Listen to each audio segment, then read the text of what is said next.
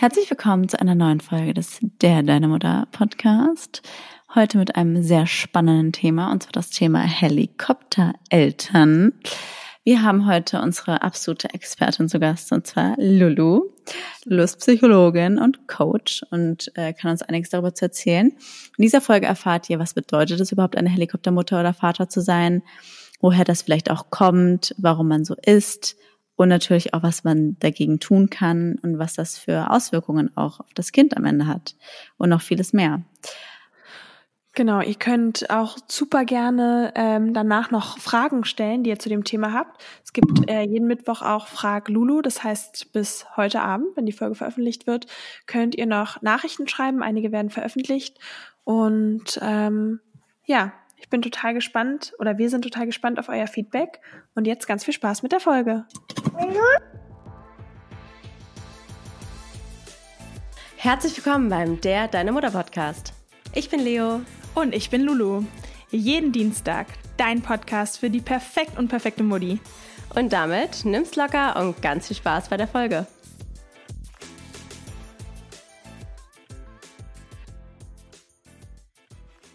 Und jetzt eine kurze Werbung.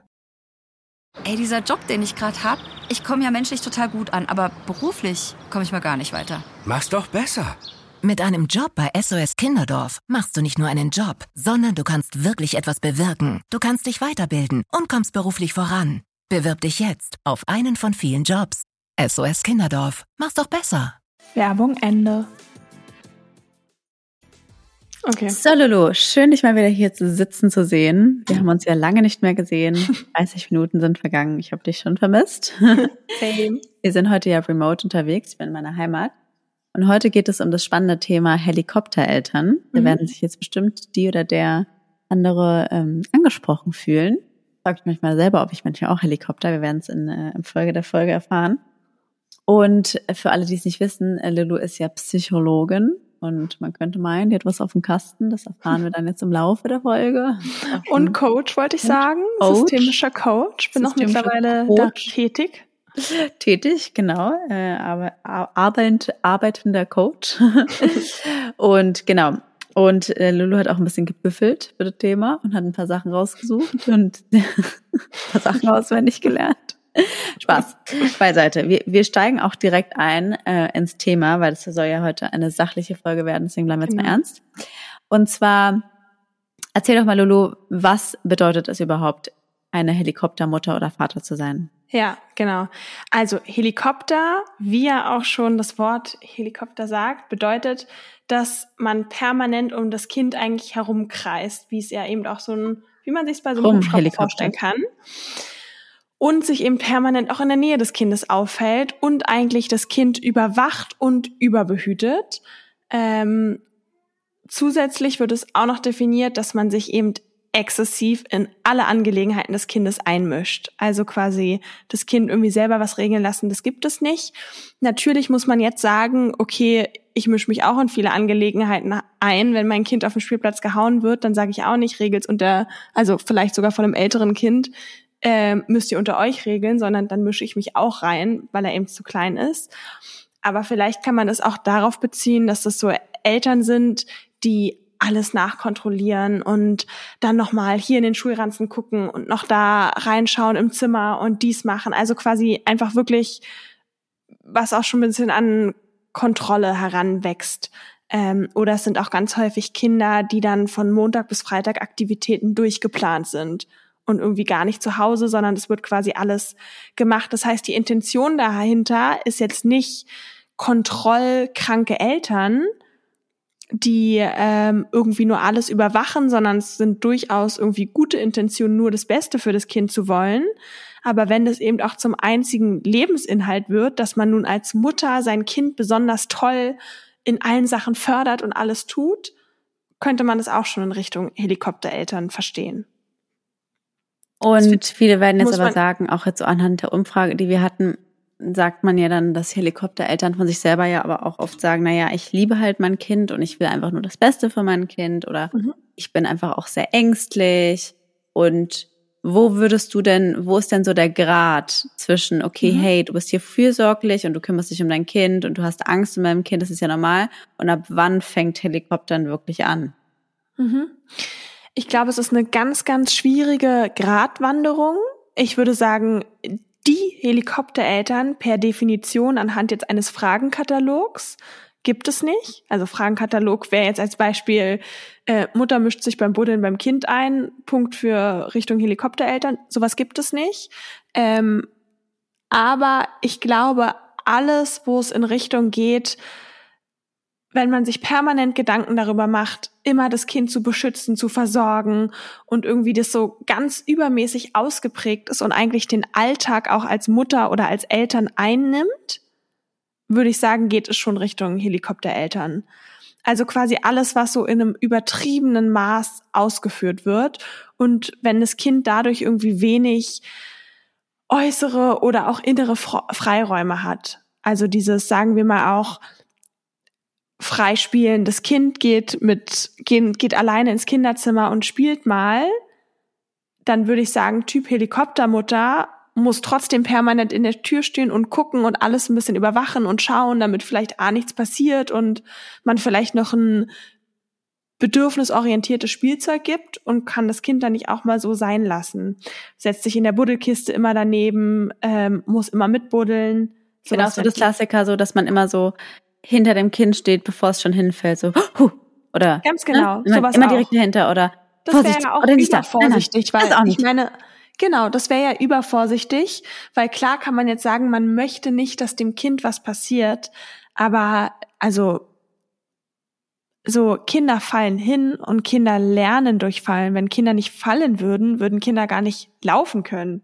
Also mhm. wie oft fallen sie im Prozess des Laufenwerdens hin? Und natürlich, wenn mein Kind jetzt irgendwie kurz vor einer Straße, vor einer Schnellstraße steht, dann sage ich nicht, naja, ich stehe jetzt nicht hinter dem Kind und ich schaue mal, was passiert. Das wäre ja eine echte Lebensbedrohung. Aber wenn mein Kind jetzt zu Hause irgendwie rumrennt und dann mal auf den Po fällt oder sonst was, dann muss ich nicht permanent daneben stehen und dann muss ich auch nicht beim auf den Po fallen sofort hinsprinten und das Kind hochholen. Ähm, und ich finde wirklich, das sage ich ja oft in den Folgen, aber dieses empathische in das Kind hineinfühlen, also diese Feinfühligkeit, hatte ich ja schon mal gesagt, ist das Wichtigste in der Eltern-Kind-Beziehung. Feinfühlig mit dem Gegenüber umgehen, im, im Prinzip eigentlich auch in fast jeder Beziehung. Und wenn ich mich jetzt in das Kind hineinversetze und denke, okay, ich als kleines Kind lerne gerade laufen, das ist unglaublich spannend und aufregend und ich falle ab und zu mal auf den Popo und dann mache ich die Erfahrung, wie ich mich vom Popo nach rechts rolle und wieder nach oben krabbel und weiter aufstehe, dann ist es ja total cool. Also die Erfahrung zu machen, hey, ich schaffe das auf einmal alleine, da stärkt sich ja schon das Selbstbewusstsein und das Selbstwertgefühl. Und wenn ich jetzt aber das Gefühl habe, okay, ich falle irgendwie hin, sofort kommt meine Mutter, dann mache ich ja auch nie die Erfahrung, wie es ist oder ob ich es überhaupt schaffe, alleine aufzustehen. Das heißt, dieses Selbstwertgefühl oder überhaupt dieses, ähm, ja, diese Selbstwirksamkeit, die Dinge alleine zu schaffen, da mangelt es ja schon. Deswegen kein Wunder, wenn es dann im Erwachsenenalter Personen sind, die ein geringes Selbstbewusstsein haben oder ja, das ist natürlich jetzt auch individuell auszumessen und das gibt es natürlich in alle Richtungen. Einige werden das Gefühl haben, ähm, auch irgendwie ganz viel Kontrolle ausüben zu müssen und können nichts alleine machen. Die anderen haben vielleicht einen Abhängigkeitskonflikt. So die Störungsbilder sind breit, sage ich mal. Ähm, dazu vielleicht Aber mal mehr in einer anderen Folge. Frage, ich meine, man ist ja jetzt auch nicht, ähm, heißt es gleich, dass wenn man eine Helikoptermutter ist, dass man das nur ist, wenn man das in allen Bereichen ist, weil bin hier in Heidelberg und ich hatte ja auch Kontakt mit einer lieben Freundin. Wenn sie zuhört, liebe Grüße gehen raus. Und ich weiß auch, dass ich das so erzählen kann, weil sie würde für sich von sich selber wahrscheinlich auch sagen, dass sie in gewissen Bereichen auch helikoptert, aber in anderen Bereichen wieder gar nicht. Und sie macht das aber auf eine total authentische Art und Weise und nimmt sich da auch selber so ein bisschen auf die Schippe, was ich auch super sympathisch finde. Und deswegen weiß ich, ich kann es jetzt auch äh, hier erzählen bei ihr sind zum Beispiel so zwei Bereiche und das ist Ernährung und Kranksein. Also sie ist halt bei der mhm. Ernährung so ganz, ganz, ganz genau. Also so, sie meinte dann so, fand ich so süß, so ja, Also ich koche halt auch, also sie macht das Eis auch selbst, damit da halt kein Zucker drin ist und sie macht halt alles selbst und auch bei Oma und Opa darf es halt keinen Zucker geben, es muss alles Bio sein. Aber ähm, das finde ich jetzt per se gar nicht so helikoptermäßig, weil ja, also. Ja, aber warte, ja. warte, und äh, einfach so sehr schon, schon sehr penibel und es fällt dir schon auch sehr schwer, wenn dann irgendwie in der Gruppe andere Kinder essen dann was Süßes und natürlich für ihr Sohn dann auch was. Dann gibt sie schon auch mal nach, aber es ist so ein bisschen schwierig. Und beim Thema Kranksein zum Beispiel, dass sie halt, mhm. ähm, ihr Sohn ist auch noch nicht in der Kita und sie hat panische Angst davor, dass äh, ihr Sohn krank wird und mhm. schottet ihn quasi von Gefahrenquellen ganz klar ab. Und er war bisher erst so alt wie meine Tochter, also zwei ungefähr. Er war auch fast noch nie krank, weil mhm. sie ihn wirklich davon komplett fernhält. Also sie hatte auch äh, äh, war auch in einem Bereich, wo viele Kinder waren und ist dann davon auch weggegangen, weil es ihr zu gefährlich war mit den Krankheiten und mhm. weil sie halt sagt, sie möchte ihn halt davor beschützen. Mhm. Und aber in anderen Bereichen, also wenn du sie jetzt so erlebst, also würdest du sie kennenlernen, würdest du jetzt nicht sagen, dass sie Helikopter hat, weil sie total entspannt mhm. ist. Also total das klingt cool jetzt ja auch nicht locker. nach einer klassischen Helikoptermutter, sondern es klingt ja eher danach, dass sie panische Angst davor hat, dass ihr Sohn eben krank wird und jetzt würde ja hätte ich sie jetzt im Gespräch, würde ich sie fragen, also bevor sie Angst hat und ein bisschen in die Tiefe gehen, weil es klingt ja eher danach, dass da irgendeine tiefergehende Angst dahinter steckt, ja. weshalb sie ihren, ähm, ja, weshalb sie ihren Sohn dafür schützen soll. Weil an sich rein objektiv müssen ja Kinder krank werden, ansonsten baut ja, sich ja. das Immunsystem nicht auf. Und ich bin der festen Überzeugung, wenn du sie jetzt abschottest, die Kinder holen die Krankheit schon nach. Ja, Also, aber die Kinder waren jetzt eins, also zwei und so super viel, waren super viel krank. Ja. Ähm, und ich bin erst mit drei oder dreieinhalb sogar in die Kita gekommen und ich war davor auch nie krank und ich war dann ab dreieinhalb permanent krank die nächsten Jahre. Also irgendwo, weißt du so, du kannst ja nicht, also es ja. ist ja ein Wettlauf gegen die Zeit. Ja. Kannst Aber du würdest es jetzt nicht als Helikoptern bezeichnen. Schwierig zu sagen. Also es ist ja auch so komplett, also Angst die Frage, vor Gefahr, vor, vor Erregern, vor Gefahr, vor Zucker, ja, genau. vor. Das, das wäre so. tatsächlich ein Stück Helikoptern in der Hinsicht. Jetzt das selbstgemachte Eis zu essen oder selbstgemachte Sachen zu machen, finde ich nicht schlimm. Ich denke, mich wäre gern lieber öfter in solchen Bereichen so, weil meine Kinder eben auch mit Neurodermitis zu tun haben und das bestimmt besser wäre. Ähm, Helikoptern finde ich, wäre es in dem Bereich, wenn irgendwie ganz viele Kinder da sind und alle dürfen irgendwie mal eine Ausnahme machen und mal ein anderes Eis essen, was es dort gibt. Und das würde dann komplett für immer verboten werden und es darf dann nur das andere selbstgemachte Eis von zu Hause sein. Dann finde ich, ist halt auch so die Frage, okay, möchte man das Kind in die Position dann bringen als eins, so. Ähm, mit dem vor Krankheiten beschützen, schwieriges Thema. Ich bin, wie gesagt, ohne dass ich deine Freundin jetzt kenne, der Meinung, dass da irgendeine andere Angst vielleicht noch dahinter steckt, die da auf dieses Kranksein bezogen ist oder sich vielleicht eine Verschiebung ist, die sich dort äußert. Ja. Ähm, aber per Definition ist es ja so, dass Helikoptereltern eigentlich versuchen, dem Kind jedes Hindernis zu ersparen. Ja, okay. Und was das Kind dadurch lernt, ist, ähm, Widerstände nicht eigenständig zu überwinden und Probleme nicht eigenständig zu lösen. Aber da müsste man jetzt mit ihr in den Dialog gehen und fragen, ist das ihre Intention? Also ist ihre Intention dahinter, ihren Sohn zu schützen, damit er nicht die Erfahrung macht, sich gegen eine Krankheit, die sich auch mal unangenehm anfühlt, durchzusetzen.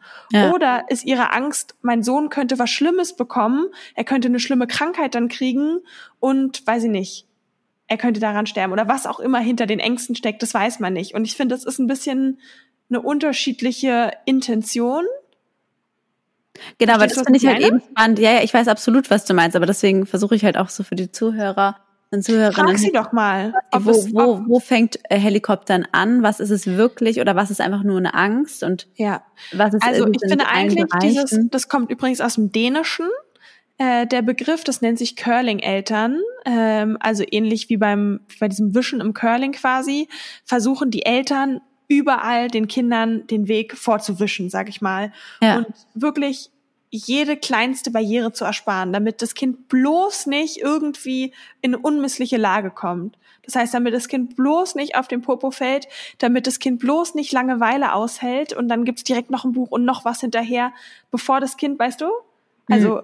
das Kind irgendwie, äh, ich hatte meinen Sohn irgendwie letztens am Tisch Und dann hat er sich gelangweilt und dann kam er aber nach zwei Minuten auf die Idee, mit dem Äpfel und den Ap Apfelsinen zu spielen und hat mit denen geredet und so ein Rollenspiel gemacht. Und hätte ich jetzt sofort das Buch ausgepackt und noch das Puzzle und noch das gemacht und das, weißt du, das ist ja auch was, dem Kind nicht zumuten, sich auch mit sich zu beschäftigen. Ja. Ich habe vielleicht auch passend dazu. Aber wie gesagt, ich finde, man kann dafür keine, ich kann dafür keinen Katalog aufstellen und sagen, hey, ab dann, wenn du das und das gemacht hast, bist du eine Helikoptermutter. Das ist ja auch immer ein Spektrum, in welchen Bereich ist, Bereichen ist es, ist es ja. überall und was willst du dahinter machen? Vielleicht passend dazu habe ich ja auch auf Instagram gefragt, ob ihr euch, als, also wer von euch sich als Helikoptermutter oder Vater bezeichnet und wie sich das ähm, vielleicht bemerkbar macht. Vielleicht kann ich davon ja mal ein bisschen was vorlesen. Mhm. Ich habe gefragt, quasi, wenn du dich selber als Helikoptermutter siehst, wie sich das bemerkbar macht. Oder wie, wenn du jemanden anderen, anders kennst, was, was, was bedeutet das für dich? Und mhm. da meinten eben auch viele, dass sie sich dabei erwischen, in vielen Situationen zu übervorsichtig zu reagieren und dem Kind zum Beispiel immer hinterher zu rennen und alle Gefahren aus dem Weg zu räumen. Ich finde, das ist ja sehr treffend zu dem, was du gesagt hast. Das würde Richtung Helikoptermutter gehen. Trotzdem, wenn man jetzt irgendwie ab und zu Situationen hatte, wo man auf einmal super ängstlich ist und das Kind behütet, finde ich, kann man noch nicht sagen, deshalb bist du jetzt eine Helikoptermutter, sondern in dem Bereich hast du Tendenzen. Ja was Richtung Helikopter gehen könnte. Aber ob es wirklich so ist, dafür finde ich, müsste man mit der Person sprechen und gucken, in welchen Bereichen ist es. Aber vielleicht könnt ihr ja mal einen Sense-Check machen alle Zuhörer, wenn ihr das Gefühl habt, ihr seid Helikoptereltern. In welchen Bereichen macht ihr das denn? Ist es irgendwie nur spezifisch, ähm, weiß nicht, Gefahr auf der Straße oder sonst wo? Oder macht ihr es auch immer zu Hause? Und wenn, wenn es in einem spezifischen Bereich ist, dann fragt euch mal, was hat das mit mir zu tun? Warum genau der Bereich, was für eine Erfahrung habt ihr gemacht? Nutzt das mal als Spiegel und guckt, ähm, was ist euch vielleicht widerfahren oder was ist vielleicht auch euren Eltern widerfahren, was sich übertragen hat. Ne? Es gibt ja auch Muster, die sich einfach übertragen und versucht es mal ein bisschen zu durchbrechen. Also ich muss sagen, ich finde zum Beispiel bei dir und mir sieht man da auch einen Unterschied, weil ich finde, du bist überhaupt gar nicht Helikoptermutter. Also gar nicht, finde ich. Mhm. Und ich bin jetzt auch keine Helikoptermutter. Nee, du bist auch schon, null eine Helikoptermutter. Aber ich merke zum Beispiel schon, dass ich das kenne, dieses Gefühl, ah, ich habe mein Kind auch schon gern im Blick. So, ich vertraue. Aber ich finde, also sein Kind so im Blick ja, aber trotzdem, also Leo, da finde ich, kann ich dich schon entlasten, wenn wir irgendwo draußen sitzen, in einem Café an der Straße und du sagst, du willst deine Tochter im Blick haben, da möchte ich auch meine zwei Kinder im Blick haben. Nee, aber so zu Hause zum Beispiel, wenn jetzt irgendwie wir im Wohnzimmer chillen und die Kinder sind im Kinderzimmer oder sowas. Mhm. So, da habe ich das Gefühl, du bist da immer schon eher gelassener. Oder generell. Aber ich habe auch zwei Kinder. Ich habe ja. zwei Kinder, die sich auch häufig miteinander beschäftigen und ich finde, das ist auch nochmal ein Unterschied. Ja. Ja, aber ich habe so das Gefühl bei dir generell, du hast halt so eine grundgelassenere Art. Also wenn ich dich so beobachte, irgendwie auch auf dem Spielplatz, du bist jetzt nicht, dass du irgendwie die ganze Zeit guckst, so, oder, nee. oder, und, Was oder, ich aber dazu sagen muss, wo man sich auch fragen muss, bei mir ist es auch ein Stück dann auch eigene Faulheit. Also ich denke dann halt manchmal, ich könnte jetzt auch mal gucken, aber dann denke ich mir, es ist auch bequem auf der Bank. Wenn ich aufstehe, könnte die Bank weg sein. Ach, mein Kaffee ist noch bald leer und dann bleibe ich halt sitzen. Aber, das typische, man, aber noch mal ganz kurz, stellt was an, weil wir gar nicht sagen, dass man das, dass das Kind einem selber gehört, deswegen so tun, als wäre es ja gar nicht ein. Hey, total. Ich hatte mal mit meinem ähm, Mann einen krassen Kater und wir waren auf dem Spielplatz und irgendwie habe ich gesehen, dass mein Sohn irgendwen drangsaliert oder ach, I don't know. Und wir haben wirklich beide weggeguckt und getan, weil wir konnten nicht aufstehen und so verkatert und waren so, okay, wir, wir überlassen das dem Schicksal, die Eltern werden sich schon melden und dann kann man immer noch den, ach, Oh, mein, ah, mein Kind. Oh, oh, Mensch, oh, das wusste ich nicht. Tut mir leid. ähm, und trotzdem nochmal, ich war vor ein paar Wochen auf einer Babyparty, wo so eine Brücke ist in der Mitte und ein kleiner Teich. Und da war ich auch in Anführungsstrichen helikoptermäßig unterwegs, weil mein eines Kind, mein einer Sohn war rechts, der andere links und dann war ich kurz rechts bei dem Sohn und dann hatte ich Schiss, dass per, also dass links der irgendwie dann im Teich liegt. Also gerade was Wasser angeht, bin ich auch in Anführungsstrichen helikoptermäßig unterwegs, aber weil halt Wasser eine der größten Gefahren sind für Kinder, weil meine Kinder mehrfach schon im Pool also ausgerutscht sind und reingefallen sind. Und das ist für mich eine echte lebensbedrohliche Situation. Und da würde ich auch nicht, ähm, würde ich nicht entspannt reingehen und duschen oder so, wenn mein Kind draußen am Pool ist. Ja. Weil ich wüsste, es ist oft reingefallen und die Gefahr, das zu machen. Ja, das ist ja klar. Ja. ne? Also, und deshalb macht es mich ja nicht zur Helikoptermutter. Deswegen finde ich wirklich, ist es sehr situationsabhängig. Kontextabhängig, wie alles im Leben. Genau, aber deswegen heißt es jetzt quasi, dass man nicht eine klassische, ist man gleich eine Helikoptermutter, wenn man nur in einem Bereich das ist? Oder würdest du sagen, eine Helikoptermutter ist man erst, wenn man wirklich in der Mehrheit der Bereichen Helikopter. Ich würde sagen, in mehreren Bereichen, weil ich der festen, also, oder, weil ich schon der Überzeugung bin, wenn es ganz spezifisch in einem Bereich ist und in den anderen Bereichen nicht und man ist in den anderen Bereichen total gelassen, ja. Dann hat es was mit der eigenen Erfahrung oder den eigenen Ängsten zu tun. Thema Schlaf bei dir. Du konntest ja, ja. deine Tochter irgendwie schlecht schlafen lassen, deswegen bist du ja nicht helikoptermäßig unterwegs, ja. ja auch nicht stark in dem Bereich, sondern du hast ja eine eigene Geschichte mit dem Thema Schlaf. Ja. Hast dich irgendwie, weißt du, was ich meine? Ja, ja, ja, du eher deine eigene Geschichte und dann ist eher die Sache, okay, wie, wie könntest du das auflösen? Und zum Beispiel Thema wie, Schlaf. Inwiefern könntest du beispielsweise auch innere Kindarbeit, könntest du deinem inneren Kind Sicherheit geben, dass es in Situationen, wo du dich wenig geborgen fühlst oder es auf deine Tochter überträgst, dir diese Sicherheit gibst? durch ja. Übung oder mit deiner Therapeutin dann. Ich bin jetzt ja nicht deine Therapeutin, aber you know what I mean. Ich finde zum oh, Beispiel beim Thema Schlaf wäre jetzt für mich, korrigiere mich, wenn ich falsch liege, Helikoptern schon äh, jetzt mal wertfrei, aber zum Beispiel, wenn man diese Überwachungsmatte hat, so diese, diese Matte unter ein Kind, um mhm. alles zu checken, alle, alle äh, Herztöne etc. Ja. Äh, in irgendwie so ein Monitor. Würde in die Richtung gehen, aber auch da finde ich, muss man sich wieder den Gesamtkontext angucken. Ist es ja. vielleicht das erste Kind? Hat die Person ja. auf einmal im Umfeld gehört, dass ein Kind am plötzlichen Kindstod verstorben ist oder irgendwas? Das sind ja Sachen, die dich auch triggern.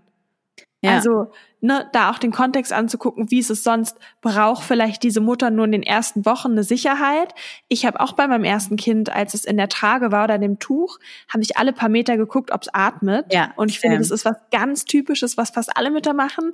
Beim zweiten Kind hatte ich es im Tuch, darüber ein Schal, darüber noch eine Jacke ja. und noch sonst was. Und ich habe nicht ein einziges Mal geguckt, weil man, weil man dieses Grundvertrauen dann hat und das Gefühl hat. Deswegen finde ich, macht euch da jetzt auch nicht so viel Stress, auch wenn ihr diese Platten habt und da guckt, ne, es ist da auch total kontextabhängig.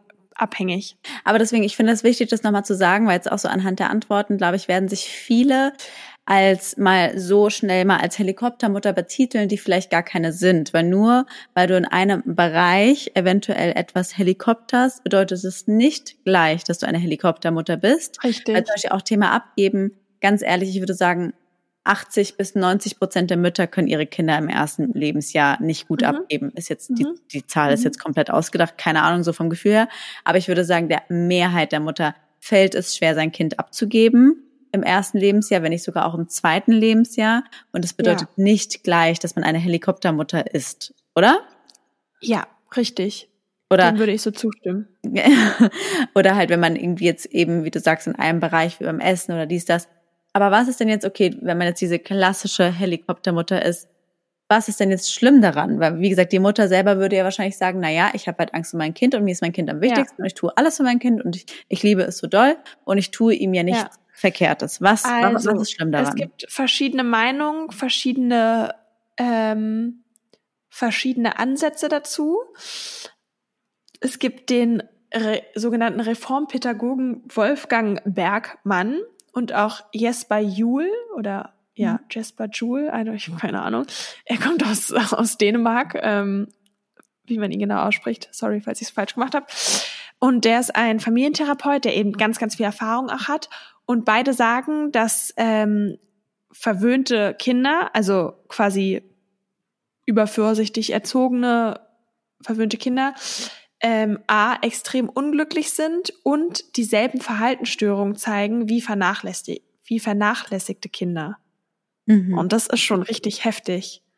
Mhm. Also ich glaube, ich habe schon mal euch die Erziehungsstile vorgestellt. Ich muss mal sonst noch mal die Folge raussuchen oder kann ich noch mal ein Reel dazu machen.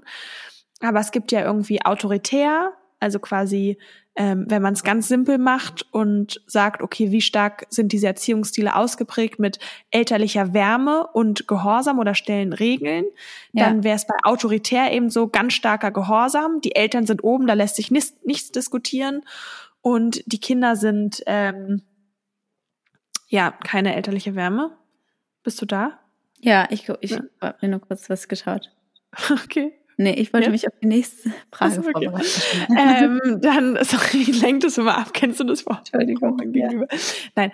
Ähm, dann gibt es ja autoritativ. Das heißt, man hat sehr viel elterliche Wärme, aber auch ganz klare Grenzen. Gilt mittlerweile so als der Erziehungsstil der Wahl. Dann gibt es noch überbehütet.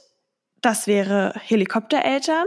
Das heißt, es wird einem alles abgenommen, irgendwie kaum Grenzen gesetzt, alles übervorsichtig. Und die Eltern sind aber häufig ganz liebevoll, ne? Das sind jetzt nicht Eltern, die irgendwie ganz starke Kontrolle ausüben und alles überwachen und dann kalt sind zu dem Kind. Überhaupt nicht. Die verwöhnen ihr Kind, ganz im Gegenteil. Ähm, und dann gibt es noch vernachlässigt und das, ja, wie ich schon sag, überhaupt keine elterliche Wärme, aber auch irgendwie keine Grenzen, sondern egal. Und das finde ich schon eine heftige Aussage, dass es teilweise ähnliche psychische Folgen haben kann, nicht muss, wie bei vernachlässigten Kindern. Also, dass oh, es eben ja. überhaupt nicht gut ist, dem Kind alles abzunehmen. Aber es gibt eine weitere Studie, ähm, und zwar diese Studie, ich muss mal ganz kurz schauen, ähm, muss noch mal raussuchen oder euch den Link dazu schicken. Aber kurz gesagt, diese Studie wurde auch in den USA durchgeführt und da hat man gesehen, dass die Kinder von Helikoptereltern bessere Uni-Abschlüsse machen, häufig studieren und weniger rauchen und Drogen nehmen. Und das ist für mich eigentlich auch super selbsterklärend, weil wenn ich mir vorstelle, dass meine Eltern mich permanent pushen, ähm, alles über, also alles überwachen, mich bestmöglich fördern, kein Wunder, dass ich dann zur Uni gehe und wenn sie dann auch alles irgendwie auf alles achten und verbieten, dass ich dann wahrscheinlich mich auch weniger ausprobiere, weil ich ja auch weniger Freiheiten und Freiräume habe und nicht so schnell Drogen nehme und Alkohol. Ob das aber für die psychische Entwicklung besser ist. Also Leute, Alkohol habe ich gehört, das ist super für die Psyche. Bezweifle ich. Ja, aber dieses, wir kennen es doch alle, wir sind jung, wir probieren uns aus, wir besaufen uns, wir kotzen, wir wissen, es ist zu viel, wir lernen unsere Grenzen. Und ihr kennt doch, also ich kenne diesen Typ Jugendlicher, ich habe das selber erlebt auf Partys, aus zum Beispiel auch, weiß nicht, ganz restriktiven Elternhäusern, die nie was durften und dann das erste Mal auf einer Party waren, die Eltern sind zufällig gerade an der Ostsee campen oder so und die haben sich dann so dermaßen abgeschossen, dass vielleicht der Krankenwagen kam, kommen musste. Ja. Während ich finde immer, ich weiß es nicht, wie, bei, wie es bei dir ist, aber ich weiß ja, dass du auch eher locker erzogen wurdest. Ja. Und ich würde mal sagen, dass du schon im Umgang mit Alkohol oder Drogen einen guten Umgang hast, weil ja, dir wahrscheinlich nie streng was, oder? Ja. Deswegen absolut. bin ich schon auch Fan, Dinge aus, also wir können doch unsere Kinder nicht davor schützen, dass die irgendwann mal auch mit 16 oder so dann Bier oder Wein oder was auch immer trinken. Come on, das haben wir doch auch alle gemacht. Ja, ja.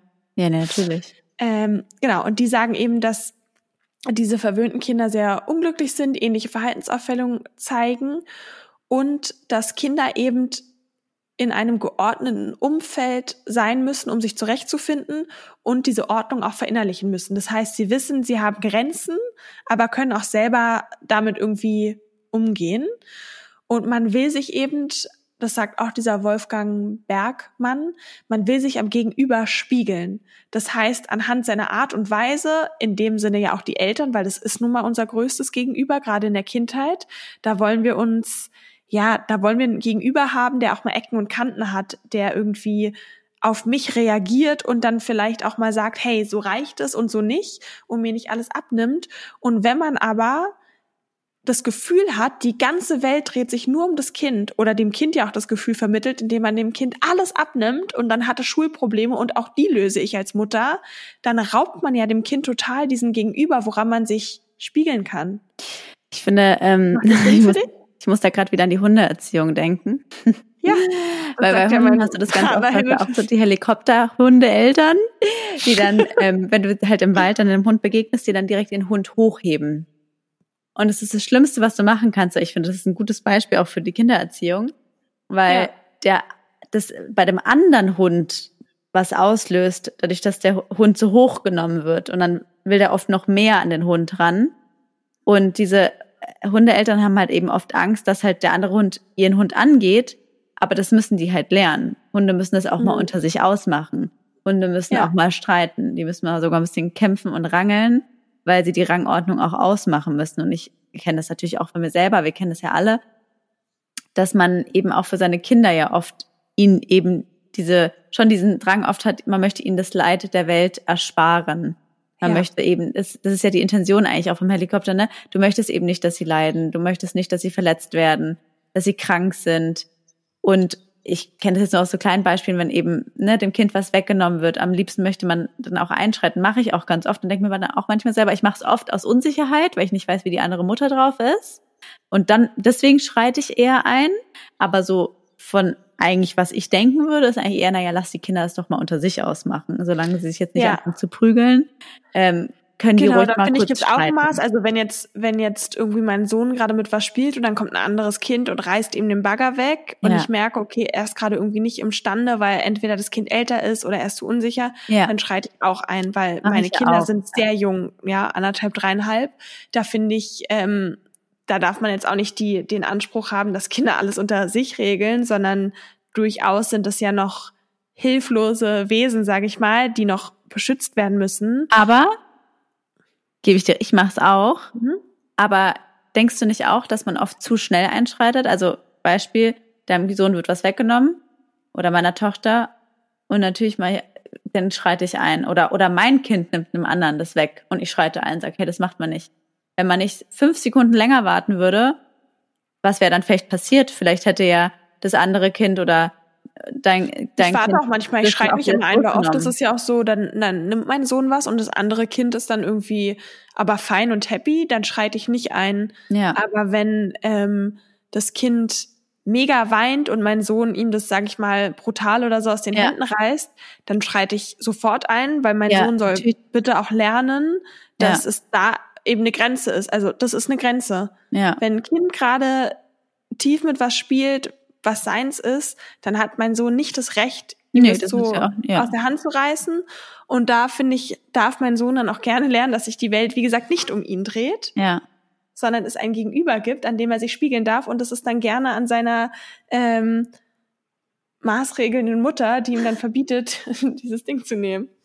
Und darf sich dann auch ja. gerne spiegeln und darüber aufregen und auch wütend auf mich sein. Ne? Das ist ja. ja auch okay. Mein Sohn sagt ganz oft, wenn ich Grenzen setze, dann sagt er ganz oft, ich mag dich nicht mehr oder ich ja. mag dich jetzt nicht. Und dann versuche ich mir mal zu sagen, das ist total in Ordnung. Du ja. musst nicht deine Mutter immer mögen. Ich bleib trotzdem deine Mutter. Pech gehabt. Ja. Du musst mich nicht immer mögen. Es ist total in Ordnung. Und da auch ja. zu sagen, hey, bitte da den eigenen Narzissmus nach hinten stellen. Kinder müssen euch nicht immer mögen. Ihr mögt eure Kinder doch auch nicht immer die lieben euch immer, keine Sorge. Die, genau, die lieben euch immer, keine Sorge, und ihr liebt ja eure Kinder auch immer, aber man muss sich doch nicht gegenseitig mögen, also den ganzen Tag. Das nee. kann doch nicht der Anspruch sein. Also mal ganz ehrlich, kind euer nur, Kind geht euch ja auch manchmal auf den Sack, ne? Also. Ja, eben, deswegen. Und das Kind darf doch auch lernen, dass es in Ordnung ist, andere Menschen nicht zu mögen. Stell dir mal vor, er sagt zu mir, ich mag dich nicht, und dann sage ich, na, na, na, das gehört sich aber nicht, ich bin aber deine Mutter, und d Also. Ja. No, ist ja auch why? Richtig. Ähm, es geht, da würde ich auch gern ganz kurz darauf einleiten, woher das nämlich kommt, dass genau, Helikoptereltern Helikoptereltern werden. Und zwar ist es ähm, so, dass es häufig eben ganz tolle, engagierte, auch beziehungsfähige Eltern sind, die halt alles für ihren Nachwuchs tun. Also, ne, jetzt auch dabei hingestellt, das sind jetzt keine falsch, also falsche Menschen gibt's eh nicht, aber Leute, die jetzt irgendwie groß was falsch machen. Aber wenn es zum Beispiel den Eltern selber an irgendwie Orientierung und Anerkennung mangelt in ihrem Leben.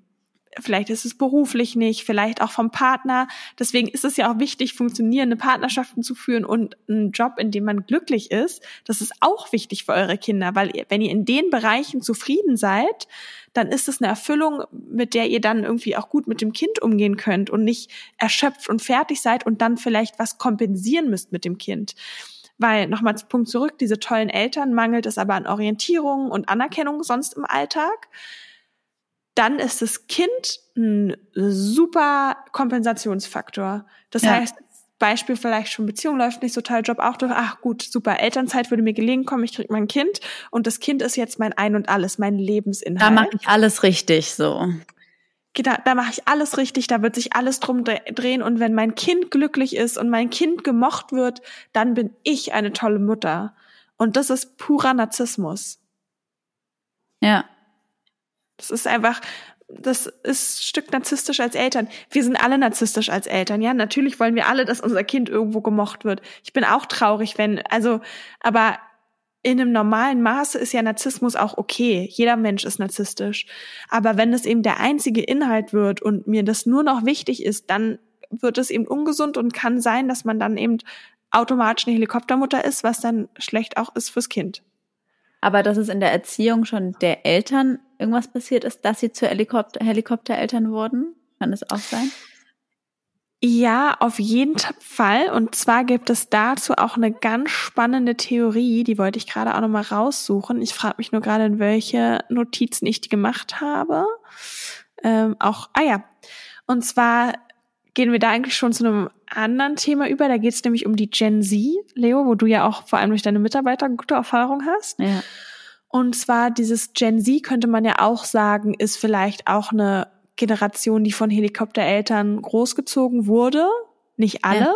aber geht so ein bisschen in die Richtung, was ja auch so ein bisschen ähm, nicht bei allen an sich hat, hat die Gen Z ja auch tolle Züge, die ich finde in unserer Generation mangelhaft waren, aber teilweise geht es ja auch ein bisschen zu sehr in diesen, die Welt dreht sich um mich, gar nicht mehr arbeiten und alles selbst optimieren ja, und, und du weißt, was ich meine. Ja, ja, ja. Was vielleicht auch dann nicht so cool ist. Und es gibt eine Theorie, die ist von Professor Christian Scholz. Also nur, dass ihr auch wisst, dass ich mir das nicht alles ausdenke, sondern dass das auch quasi von Fachleuten ähm, basiert. Der ist ein Professor an der Universität in Saarbrücken und er hat gesagt, eine Theorie ist, dass die Eltern von dieser Gen Z eben in ihrer Kindheit wenig Beachtung bekommen haben, weil sie in dieser No-Education-Bewegung aufgewachsen sind. Das mhm. ist so in den 1970er, 1980er Jahren. Also keine Erziehung und Kinder regelt es mal unter euch. Und deshalb, so wie es häufig ist, ich mache alles besser als meine Eltern, streben die Eltern das komplette Gegenteil an. Spannend. Das heißt, ähm, oh, mein Kind ist da drin gut, ich muss es noch mehr fördern. Das hat mir mein Coach auch in der Coaching-Ausbildung so nahe gebracht. Wenn euer Kind in einer Sportart gut ist, dann lasst es doch erstmal Spaß am Sport haben, beispielsweise Tennis wenn euer Kind gut im Tennis ist, vielleicht hat es Lust, einmal die Woche Tennis zu spielen, vielleicht auch zweimal und hat einfach Freude dran und oder beim Fußball, beim Bolzen nebenbei, dann müsst ihr euer Kind nicht Premium ausstatten mit den tollsten Sachen und es auf einmal fünfmal die Woche zum Tennis schicken und die teuersten Trainer holen. Da kann auch eine Freude beim Kind kaputt gehen an der Sportart. Also nicht alles, worin das Kind gut ist, muss krass gefördert werden und alles, worin das Kind schlecht ist, auch nicht. Deswegen dieser ganze Förderwahn müsste eigentlich mal mehr stoppen. Ähm, egal, back to the topic. Auf jeden Fall streben die Eltern eben in der Erziehung an, wo das Kind eben ja nur das Beste vom Besten bekommt, was sie vielleicht mhm. in ihrer Kindheit nicht hatten. Ähm, und dann sind eben so Folgen wie zum Beispiel auch ewige Stillen, Stillen bis zum bis zur Einschulung so ungefähr. Ja. Die Kinder wohnen dann ewig zu Hause, bis sie Ende 20 sind. Mama, Wäsche, Haushalt, weißt du, wird alles geregelt. Und auch in der Kindheit, was ich gerade meinte, ist das Kind immer nur kurz zu Hause. Der ähm, Professor Christian Scholz sagt quasi, das Zuhause ist nur ein Boxenstopp, weil mhm. wenn man kurz nach der Schule da ist, dann geht's weiter direkt zum Geigen oder Englischunterricht oder Spanischunterricht oder was auch immer. Und ja, dieser ganze Druck führt dann eigentlich dazu, dass die dann im Erwachsenenalter Ergotherapie, Logopädie oder Psychotherapie oder sonst was besuchen müssen und so ein bisschen dieses Pascha-Prinzessinnen-Syndrom haben. Vielleicht kennst du das ja von einigen Leuten, die du aus der Gen Z kennst. Ähm, muss ich jetzt mal kurz drüber nachdenken? Kann ich jetzt gerade noch nicht drauf antworten. So ein bisschen also, dieses Prinzessinnengehabe und ah nee, das mache ich aber nicht und hm, nee. Also ich würde sagen, gut, in meiner Branche, ich glaube, ich habe da, ich, ich finde es schwierig zu sagen, weil ich glaube, manchmal wird die Generation auch zu Unrecht verurteilt. Also man sagt ja oft eben, alle, alle wollen nicht mehr arbeiten. Und ich finde ganz, deswegen meinte ich ja gerade, ich finde ja. ganz viele Punkte an der Generation oder auch an der Bewegung toll, die im Vergleich ja. zu uns, wo man gefühlt, also in unserer Generation, finde ich, sind wir schon ein bisschen groß geworden mit dem, ähm, so muss man vielleicht sein, so sollte man aussehen, so sollte man in der Schule sein. Also genau, aber so ich muss sagen, ich kann eigentlich, also ich kann ja jetzt nur von meinen Mitarbeitern reden. Ich kriege ja nur einen kleinen Auszug. Mhm. Ich muss sagen, auch in unserer Generation und auch in der Generation vor uns, ich habe ja auch ältere Mitarbeiter, gibt's immer wieder Leute, wo ich mir denke, okay, die haben keinen Bock zu arbeiten, die werden, äh, meiner Meinung, das ist jetzt eine sehr starke Meinung, ich bin der Meinung, wenn du einen Kaffeejob schon überhaupt nicht ernst nimmst, dann wirst du auch nie irgendwie einen Job richtig ernst nehmen können, weil jemand, der wirklich ernst, also ehrgeizig im Leben ist, der wird auch einen Nebenjob in gewisser, Ma in gewisser Weise und in Maßen irgendwie ernst nehmen und das hast du, glaube ich, in allen äh, Generationen so ein bisschen und ich muss aber ja. eher sagen, das ist jetzt off-topic, aber nur ganz kurz, dass die Generation, dass ich da eher viele positive Züge sehe, so dass sie gerade die Frauen auch viel stärker sind, weil die Gen Z kriegt es ja auch viel mehr mit, so so mhm. so steh zu dir und sei wie du bist und ne und ähm, so diese Stärke. Hast du das Gefühl, die haben haben auch psychische Probleme? Das auf jeden Fall, also das auf jeden ne, Fall. Da, da wäre jetzt aber die Frage, quasi nur weil man nach außen auch stark und tough ja. ist, wie auch so das Innenleben, sind die wirklich psychisch gesünder als unsere so? Es fällt natürlich schon auf im Kontakt mit jüngeren Leuten, dass viel mehr Leute äh, in der Therapie sind oder Störungen, psychische Probleme haben, wo ich mich aber natürlich dann auch manchmal frage, vielleicht sind die in unserer Generation auch, nur unsere Generation redet nicht so offen darüber. Richtig, absolut, ne? ist glaube ich ein Riesenfaktor. Ja muss man ganz klar auseinander differenzieren. Ist, glaube ich, ja. sehr schwierig, diese Störvariablen ja. rauszu, also oder. Aber wie gesagt, das ist ja wieder so, ne? Man sind die und die und natürlich machen ich habe, aber, aber wir uns auch schon untereinander so drüber lustig gemacht, auch im Café, dass halt dann die Gen Z dieses typische, ah nee, ah, ich kann jetzt nicht, weil ich brauche einen Time Off. Und natürlich hast du schon einen Unterschied jetzt im Thema Gastro. So früher, als ich mit der Gastro angefangen habe, war es irgendwie normal, auch 13 Stunden am Stück zu arbeiten für einen Hungerlohn und äh, da gab es nichts mit Pause und hier und da. Und heutzutage sind die Leute schon mehr, das sagen, äh, nee, also mehr als acht Stunden, äh, was mit Überstunden und äh, hier äh, Time off und Me-Time und Regeneration, was ja an sich auch okay ist, so, ne?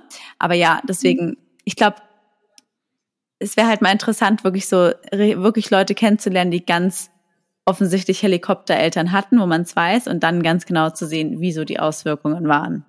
Ja, ja, also wie gesagt, dazu gibt es ja Studien. Zum einen die Positivbefunde, dass die Kinder häufiger ihre Uni-Abschlüsse gut machen und ähm, dass die halt weniger rauchen und weniger Drogen nehmen. Ich könnte mir aber viele wahrscheinlich auch total, ich könnte mir aber, aber gleichzeitig auch ne? häufige Störungen haben und zum Beispiel häufig auch überangepasst sind. Also oder überangepasst ausbrechen, oder? So dieses typische, was du ja auch meintest mit der Party, das kann ja auch im Erwachsenenalter sein, die immer ihr, ihr, ihr ganzes Kinderleben und Jugendleben getriezt worden, beziehungsweise getriezt oder unterstützt, ihnen wurde alles abgenommen. Und im Erwachsenenalter fangen sie dann an, Drogen zu nehmen und ja. äh, irgendwie komplett in die andere Richtung Geht zu gehen. Geht denn alles? Depression ist, glaube ich, auch ein Riesenteil so wie bei allem, also ich glaube, in welchem Störungsbild es nicht man, äh, mundet, oder munden muss, heißt ja auch überhaupt nichts. Ne?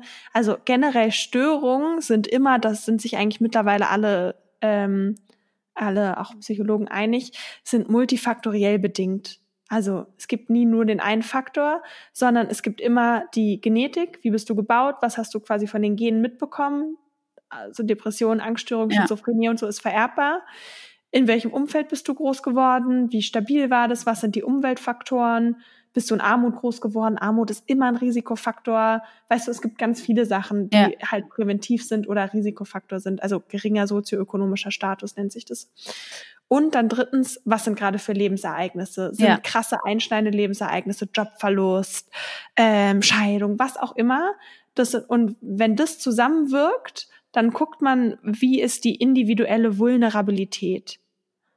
Und wenn die Vulnerabilität quasi überschritten ist, bricht eine Störung aus. Wenn du zum Beispiel, keine Ahnung, viele Todesfälle, Scheidung oder sonst was, aber du bist, hast eine hohe Resilienz, also bist weder genetisch groß vorbelastet, ähm, und hast auch sonst ein stabiles Umfeld in deiner Kindheit gehabt, guten sozioökonomischen Status, was auch immer. Es gibt auf jeden Fall viele Faktoren, wo es dir gut geht. Heißt es nicht, dass du deshalb jetzt eine Depression kriegen musst. Nee. Und ja. jeder hat auch eine individuelle Grenze. Das heißt, Einige Personen haben per se eine hohe Vulnerabilität. Das heißt, da bricht schnell eine Störung aus und andere haben eine geringe Vulnerabilität und dafür eine hohe Resilienz. Also von meiner Seite aus vielleicht noch zwei Abschlussfragen, die wir auch von unseren Followerinnen. Ich wollte noch ganz kurz ja. was sagen. Es mhm. gibt nämlich noch eins und zwar von Ralph Darwins, Darvis, Darvis, oh Gott, ich mache mir mit den Namen hier keine Freude. Ist ein Hirnforscher und der hat gesagt, dass eben die Gründe ähm, sehr komplex sind. Er nennt auch viele soziologische Faktoren. Unter anderem aber auch, dass die Geburtenrate so extrem zurückgeht. Die liegt ja mittlerweile bei 1,3 Kindern. Das heißt, die meisten Kinder sind sogar Einzelkinder. Und ähm, dann wird das Kind noch in der Leistungsgesellschaft groß. Das heißt, es sind eh hohe Anforderungen dann fehlt so ein bisschen das, was man früher hatte, auch diese Großfamilie, so dieses klassische Beispiel, es braucht, es braucht ein Dorf, um ein Kind groß zu ziehen, ja. groß zu ziehen. Und das Kind ist mal überall und bei den Großeltern ist es mal ein bisschen laissez-faire und dann ist der Bruder mal da, der nimmt es auch nicht so genau, weißt du, so dieses Großfamily. Und wenn du dann nur die Helikoptereltern hast und nur Einzelkinder, kann es auch sein, ähm, ja, dass sowas eben auch schneller, dass man schneller dann die in die Gluckenfalle gerät. Hm. Ähm, und dass ja die Kinder dann so stark verwöhnt werden und das sein kann. Ähm, und sich eben einfach diese Abhängigkeitsphase der Kinder auch ver verlängert und man eben verhindert, dass die Kinder auch wirklich selbstständig werden. Weil ab einem gewissen Alter ist es auch normal, dass Kinder ausziehen, für sich selbst sorgen und für sich selbst verantwortlich sind und sich einfach auch von den Eltern abnabeln. Ja, klar. Und wenn die Eltern das auch nicht tun, das ist halt einfach nicht, nicht gesund. Und Folgen von so einem Ablösekonflikt, wie es sein kann, sind halt eben der Depression, Sucht, was du ja auch gesagt hast, späterer Drogenkonsum, Mobbing oder Verweigerungshaltung, einfach für alles ja. zu scheißen und nichts zu machen. Ähm, eine interessante Frage fand ich auch, ähm, inwiefern du sie beantworten kannst, aber das ähm, Helikopter wird auch schnell mal verwendet, so. Ja. Was ist denn so der Unterschied zur bedürfnisorientierten Erziehung und Helikoptern, weil ich glaube, dass viele Helikoptereltern ja denken, sie handeln bedürfnisorientiert. Ja, super guter Punkt. Ich habe mich tatsächlich, also bedürfnisorientiert hört man ja überall rechts rein, rechts raus. Ja ich beschäftige mich ja tatsächlich außer mm, so in der Uni ja gar nicht so viel mit Erziehung und habe ja nie so viel nachgeguckt. Ja. Habe ich dir auch mal erzählt, weil ich in dem Punkt ja so recht intuitiv auch handle. Ja. Aber trotzdem ist ja der Grundsatz von bedürfnisorientiert, ähm, korrigiere mich, wenn du es anders verstehst, ja. aber dass man eben einfühlsam auf die Bedürfnisse des Kindes eingeht und dass es sich zwar ums Kind richtet, aber dass meiner Meinung nach auch trotzdem Grenzen da sind. Also ich nenne euch das Beispiel von heute. Ich hatte es ja schon in der Instagram Story angedeutet. Mein Sohn ist hingefallen, hatte irgendwie eh Schmerzen, war halt super quengelig. Ich habe ihn getröstet, weil klar, er ist hingefallen, Knie aufgeschlagen, das tut weh. Und dann war es in Ordnung und dann waren wir weiter im Auto und dann hat er einfach weiter nur gequengelt, nur rumgemotzt, alles war doof, er war auch übermüdet, also irgendwas äh, habe ich gemerkt, wie ich innerlich fast platze und in dem Moment kann ich dann irgendwie nicht mehr gut bedürfnisorientiert sein und ständig darauf eingehen, sondern irgendwann nervt es. Und dann ist so die Frage, inwieweit soll ich mich jetzt da noch permanent, was heißt aufopfern, aber wie weit kann ich da wirklich noch gut eingehen, ohne dass meine Psyche irgendwann ab, also abwankt und ich dann, weißt du, irgendwo staut sich ja sowas meiner Meinung nach an. Und ich habe richtig gemerkt, okay, ich muss rechts ranfahren und ich muss einmal aussteigen und langsam ins Auto gehen und durchatmen, weil ansonsten raste ich aus. Und ja. da, weil ich war so kurz davor, dass mir die Zündschnur geplatzt ist. Ich ausgestiegen und wirklich tief durchgeatmet und ich habe richtig gemerkt, wie diese, kennt ihr das, wenn so die ganze Wut im ganzen Körper bis so zum Hals steckt und man ja. sich so gar nicht mehr und man nur noch so ist. Ja. Ähm, ja, auf jeden Fall hat's gut geholfen und dann irgendwie zur Not AirPods rein oder so abreagiert. Und als wir später beim Arzt waren, ähm, und ich war dann auch wirklich, ich war dann einfach nicht so nett zu ihm. War ein bisschen ja. uncool, so gebe ich zu. Und beim Arzt, und dann habe ich ihn nochmal zur Seite genommen, wir haben uns beruhigt und meinte so, hey, hör zu, so nur, dass du weißt, irgendwie, Mama ist manchmal überfordert, wenn du dann so viel quengelst, das stau oder dann wird Mami irgendwie auf einmal innerlich wütend, aber nur, dass du weißt, es hat absolut nichts mit dir zu tun. Tut mir leid, dass ich gerade nicht so nett war. Und ich glaube, dass Kinder das schon verstehen.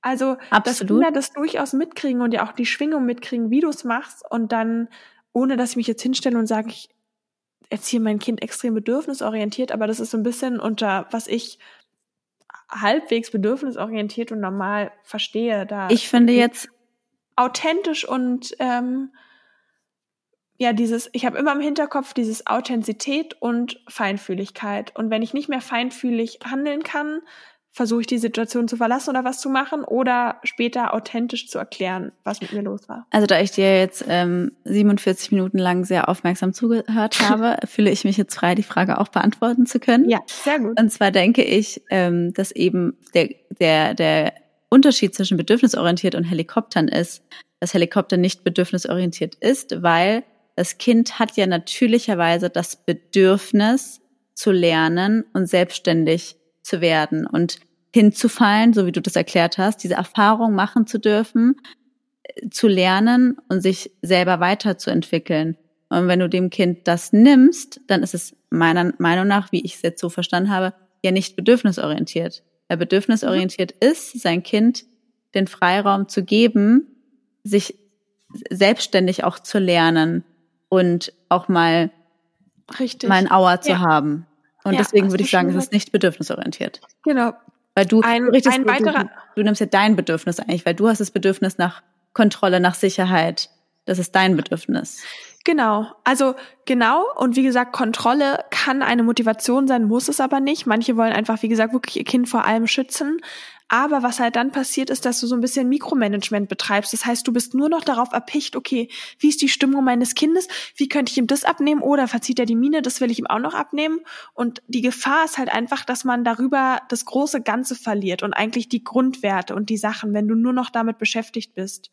Ja. Ich meine, wir wissen doch alle, wie das ist. Das macht einen doch irre. Schon allein, wenn ich darüber rede, mich permanent damit zu beschäftigen, wie ich meinem Kind jetzt das noch besser und noch optimieren könnte wie anstrengend, wie, wie, wie kann ich da noch irgendwie eine normale Person sein und eine Person, an der sich mein Kind spiegeln kann und auch mal aufreiben kann und der ich Werte und eine Persönlichkeit mitgebe, ja. wenn ich selber meine Persönlichkeit komplett verliere und nur noch im Gegenüber bin und total reaktiv handle. Den Drang kenne ich natürlich. Natürlich, da hat man den, das Bedürfnis. Am liebsten würde ich auch das alles tun, damit mein Kind immer glücklich ist und dass es ihm immer gut geht. Ja, aber das wäre auch sowas quasi, wenn das Kind sich schon selbstständig anziehen kann, es trotzdem immer anzuziehen und nicht, wenn es jetzt mal schnell gehen muss, sondern das alles zu übernehmen, dann immer die Suppe sofort kalt zu pusten. Das Kind muss nicht, nicht die Suppe kalt pusten und auch ins hohe Alter noch füttern, so, weißt ja. du, alle Schritte abnehmen und das machst du überhaupt nicht. So, aber jetzt noch kurz als letzte Frage, weil wir sind ja auch gleich wieder ja. Zeit. Was tue ich jetzt? Ich bin eine Helikoptermutter,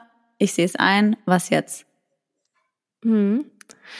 Also sich vielleicht erstmal hinterfragen, okay, was steckt dahinter? Ist es vielleicht, dass ich gerade in einigen Bereichen unglücklich bin und dass ich vielleicht, wenn man mal ganz ehrlich zu, zu sich ist, ihr müsst ja nicht ehrlich zu uns sein und nicht zu eurem Partner, aber nur zu euch selbst, weil es bringt euch absolut nicht, euch zu verarschen und Dinge wegzureden. So, das, das bringt nichts. Dinge, ähm, wenn wir Dinge verändern wollen, müssen wir sie annehmen. Da gibt's doch die Übung. Hast du gerade ein Taschentuch oder so um dich herum? Nee. Hast du irgendwas anderes, was du wegwerfen willst? Kann ich eine Windel nehmen? Ja, super. So. Und jetzt quasi leg die Windel mal vor dich. Genau. So, und jetzt schmeiß sie mal weg. Ja, so, stopp! Genau, aber bevor du sie wegwirfst, musst du sie erst annehmen. Das heißt, du musst sie in die Hand nehmen und annehmen. Okay. Banal, aber so ist es bei allen Dingen, die einen dann irgendwie triggern und beschäftigen, genau, zu gucken, okay, wollt ihr vielleicht auch, ist euer Kind auch euer Mittelpunkt und das, worauf ihr ganz stolz seid und ganz toll ist und Anerkennung kriegt? Was ja in einem gewissen Maße auch okay ist, aber wenn es irgendwie das Einzige ist, dann ist es irgendwie nicht gesund, auch nicht für euch? Oder ähm, wollt ihr irgendwie die Erziehung, die eure Eltern euch gegeben haben, wollt ihr das besser machen, eurem Kind was anderes bieten? Ich glaube, es ist super individuell, aber wenn ihr merkt, okay, Mist, das könnte echt in eine falsche Richtung gehen, sucht euch Hilfe. Geht zu einer Familienberatung, geht äh, zu einem Coach, kommt zu mir, ja, was auch immer. Ähm, gar nicht so, aber ja, da glaube ich, kann man auch rauskommen, einfach das reflektieren einfach hinterfragen. Und Ertappt euch. Das ist der erste Schritt in jeder Übung, in jeder Sache, egal ob es eigene Probleme sind oder solche Dinge. Ertappt euch. Wenn ihr merkt, ihr fangt da schon wieder an, dem Kind das abzunehmen und das zu machen, erstmal ertappen. Und dann Dinge verändern sich, wenn wir sie erkennen. Und Dinge können wir nur verändern, die uns bewusst sind. Ja, Einsicht ist der erste Weg zur Besserung. Ganz genau, ganz genau. Schön. Ja, also Das hast du toll gemacht. Doch. Ja, wir sind gespannt, wie euch die Folge gefallen hat. Also für vor allem sind wir ganz gespannt darauf zu hören, wie ähm, wer von euch sich jetzt vielleicht äh, ertappt fühlt oder vielleicht auch nicht. Schreibt uns gerne. Ähm, auch hier an der Stelle nochmal jeden Mittwoch äh, gibt es unseren Frag Lulu-Tag. Da könnt ihr Lulu auch nochmal persönlich eine E-Mail schreiben mit eurem Anliegen. Also falls ihr euch zum Beispiel jetzt gerade irgendwie angesprochen fühlt, könnt ihr ja auch nochmal schreiben, einfach in den Betreff schreiben, Frag Lulu und dann geht Lulu da auch nochmal drauf ein. Und ansonsten sind wir sehr gespannt auf euer Feedback. Ähm, schreibt uns auf Instagram oder eine E-Mail an der deine Mutter Podcast at gmail.com. Mhm. Und ja, du hast noch was Nimm's zu sagen. Locker, Mutti. Nimm's locker, Mutti. Nimm's locker, Mutti. Das verinnerlichen ne? wir jetzt mal alle. Wenn ihr, wenn ihr rumhelikoptert, dann ertappen und Nimm's locker, Mutti. Locker.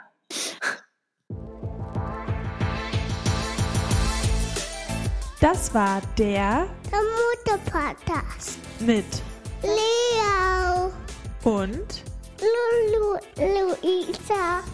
Bis zum nächsten Mal.